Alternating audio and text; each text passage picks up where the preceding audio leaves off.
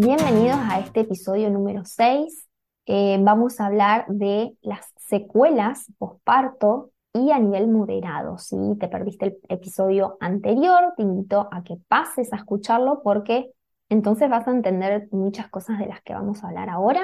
Si no, vas a quedarme colgada y confundida. Por si no me conoces, soy Romina Bénica, soy la creadora de este podcast y soy kinesióloga, recibida en 2010 y trabajo actualmente con postparto. Entonces vamos a hablar de estas secuelas moderadas que quedan en una mujer que atravesó un embarazo. Eh, voy a hablar de estas secuelas teniendo en cuenta esta clasificación que también pusimos con respecto al intrínseco y extrínseco. Entonces, si no sabes de lo que estoy hablando, te invito a que pases por el episodio anterior. Entonces, eh, esto es también lo que a mí me ayuda a determinar qué es moderada. ¿Por qué una secuela es moderada? y Va a depender de algunas características, como ser el tiempo que yo estoy con este problema, cómo se fue evolucionando, si fue mejorando o fue empeorando con el paso de los meses y la forma que fue tomando. Por ejemplo, si tengo una distensión abdominal que dijimos que era una secuela leve, pues del parto siempre, ¿no?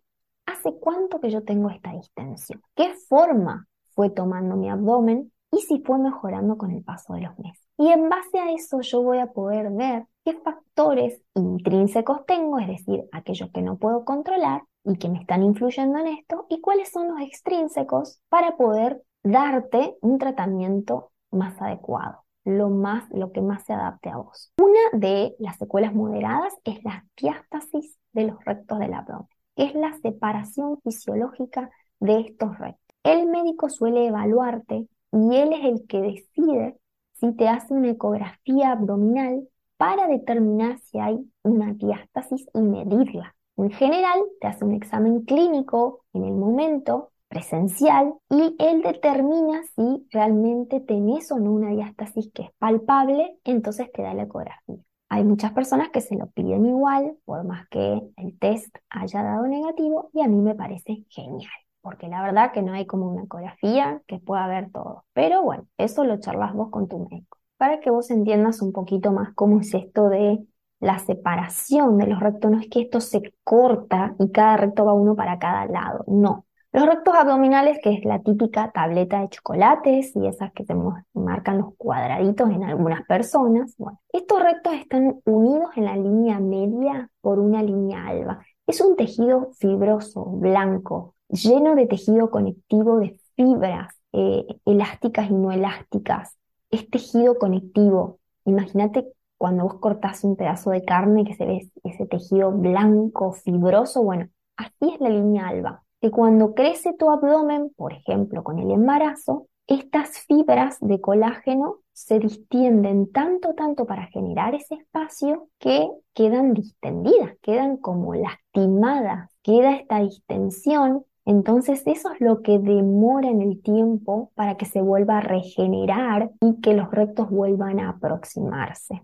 Así es como funciona. ¿eh? Algunas mujeres lo resuelven fácilmente, en unas semanas ya su abdomen está impecable y a otras mujeres le cuesta un poco más. También esto va a depender de factores intrínsecos y extrínsecos, porque no es lo mismo una mujer de 20 años que una mujer de 35. Y tampoco es lo mismo que, sea el primer embarazo a que sea el segundo, el tercero o el cuarto. Influyen un montón de cosas. Y tenemos que tener en cuenta que esta es una em, secuela moderada porque puede empeorar y muchas veces no sabemos si tenemos diástasis. Entonces nuestros malos hábitos, solo eso, no, ni siquiera que empiezas a hacer gimnasia, nuestros malos hábitos de levantarnos, de alzar el bebé, de todo, hace que empeore nuestra diástasis.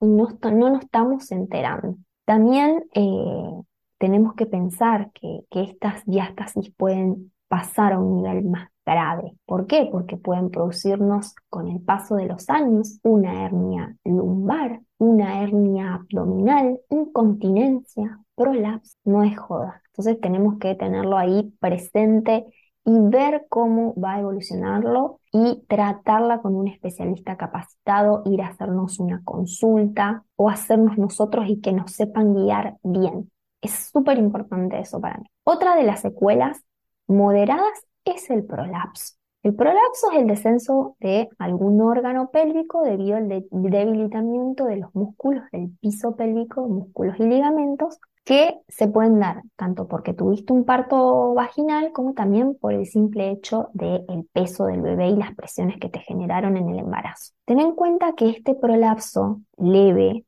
¿sí? No es lo mismo, como dijimos anteriormente, en una mujer de 18 a 25 años que una mujer de 35 40. Si vos que me estás escuchando tenés más de 35, ya debes estar en el tema de que se nos empieza a caer todo. Los músculos de la cara, los bracitos, la cola cuesta más subirla, todo se empieza a caer despacito, nos empieza a dar los primeros síntomas. Bueno, ¿qué pasa en los músculos de tu piso pélvico? Lo mismo, porque empezamos a generar menos colágeno en nuestro cuerpo. Es normal. Entonces, lo que quizás a los 18 o 20 años te ibas al gimnasio y al toque tu cuerpo respondía, ahora te vas al gimnasio y te cuesta el doble. Decime si no es así. Nos cuesta un montón, a veces es como que decimos, debe ser que no me sirve más esto, tengo que hacer otra actividad. No, es que nuestro cuerpo le cuesta, es una maquinaria que ya está un poco más vieja. Bueno, los músculos del piso pélvico igual. No, no quiero que lo suavices, no naturalices. Si sobre, ni siquiera si tu médico te dijo, tenés un poquito de prolapso, pero vamos a esperar. Ojo acá, ojo porque si tenés 40 años, ya tenés un prolapso, tuviste solo un embarazo, estate atenta. Yo siempre digo, mejor prevenir que curar. Vos te vas, haces un chequeo con un especialista de mm. piso pélvico y te sacas todas las dudas. A veces hay chicas que me escriben a la semana de haber parido. Me dice, Romy, ¿cuándo puedo empezar con el tratamiento? Y sí, yo me río porque digo, me río porque en la primera semana quizás el bebé duerme mucho, pero después ya empieza a alterarse la vida y así como me pediste un turno, me lo vas a cancelar porque no vas a poder con tu vida.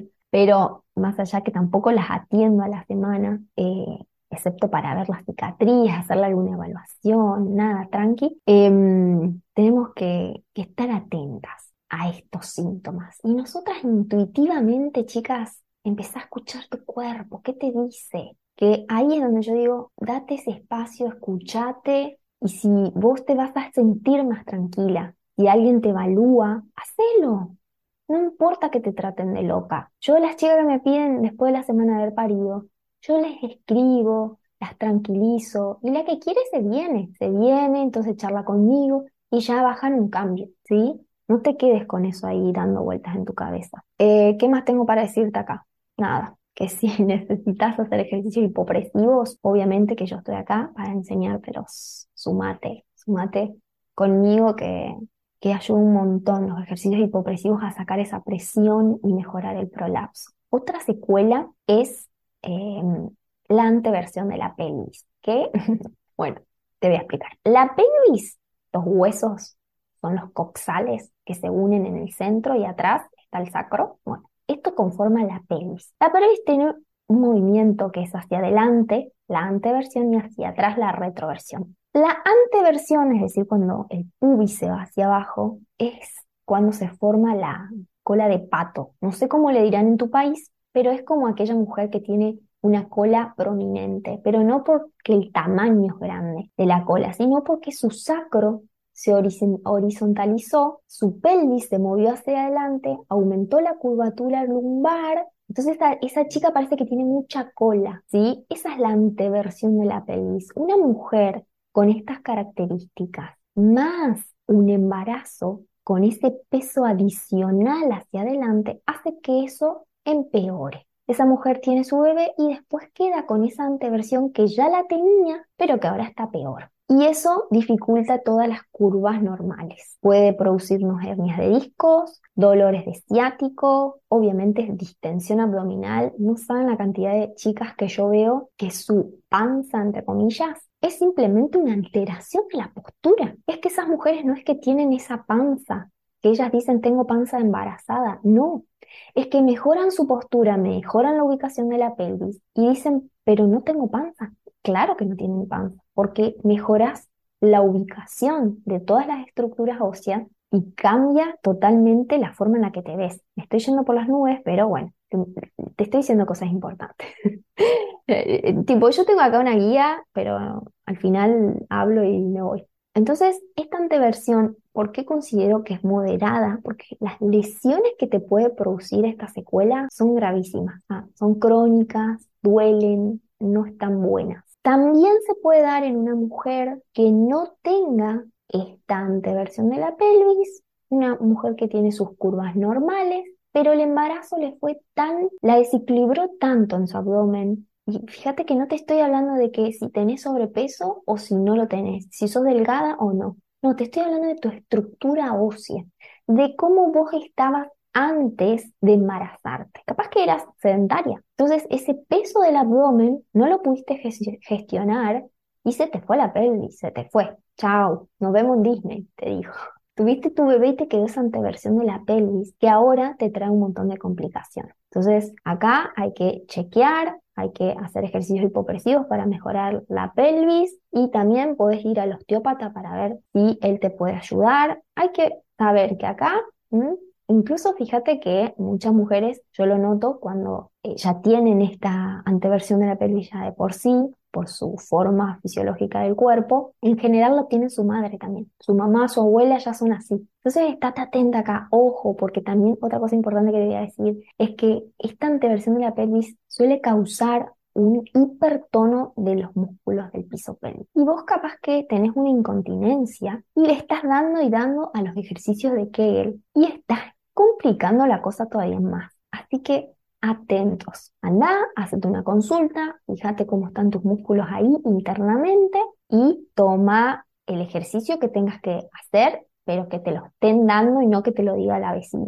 Y ahora vamos a hablar de esta última secuela que para mí es la más importante. Pero bueno, ya, ya, eh, a medida que me vayas conociendo vas a entender. No la quiero dejar de nombrar porque creo que produce mucho daño físico y físico y mental. Y esta última secuela moderada posparto es dejarte para lo último. Mira, yo no soy mamá de seres humanos, sí soy mamá de muchos proyectos que tengo y que requieren de mí, absolutamente. Pero ahí es donde yo decido que requieren de mí a un 90%.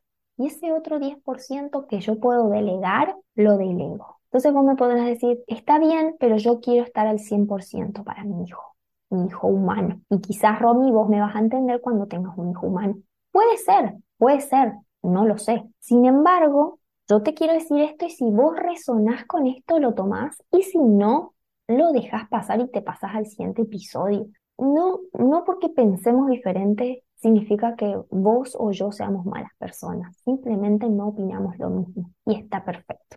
Yo lo que te quiero decir, según mi profesión, es que el cuerpo siempre responde a los Si vos vas al gimnasio y le pones peso a tu cuerpo, cuerpo se hipertrofia con el paso de los del tiempo. Si vos eh, te vas a hacer yoga, con el paso del tiempo vas a mejorar la flexibilidad, responde al estímulo. No importa lo dura que, estés, tu cuerpo va a responder más despacio, más lento. Va Si vos empezás a tomar alcohol, tu cuerpo se va a inflamar, ¿sí? O sea, con la constante. Si vos no haces nada, tu cuerpo también va a responder a eso, porque los músculos que están débiles se van a seguir debilitando, lo que está caído se va a seguir cayendo, lo que está distendido se va a seguir distinguiendo. Ay, no me sé la palabra.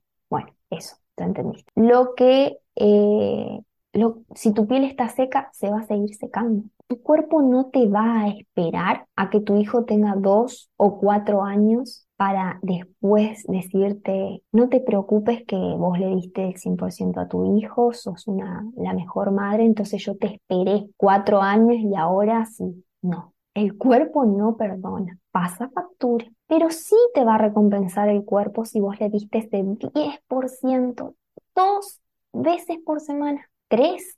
Mira que no te pide nada tu cuerpo. Dos veces por semana, un ratito de algo para tu cuerpo. Y ¿Sabes por qué te digo que, quizás no, no, opinas igual que yo, pero quizás te abro los ojos? Que tu cuerpo hizo mucho para que hoy vos estés disfrutando de tu bebé. Hizo todo, básicamente.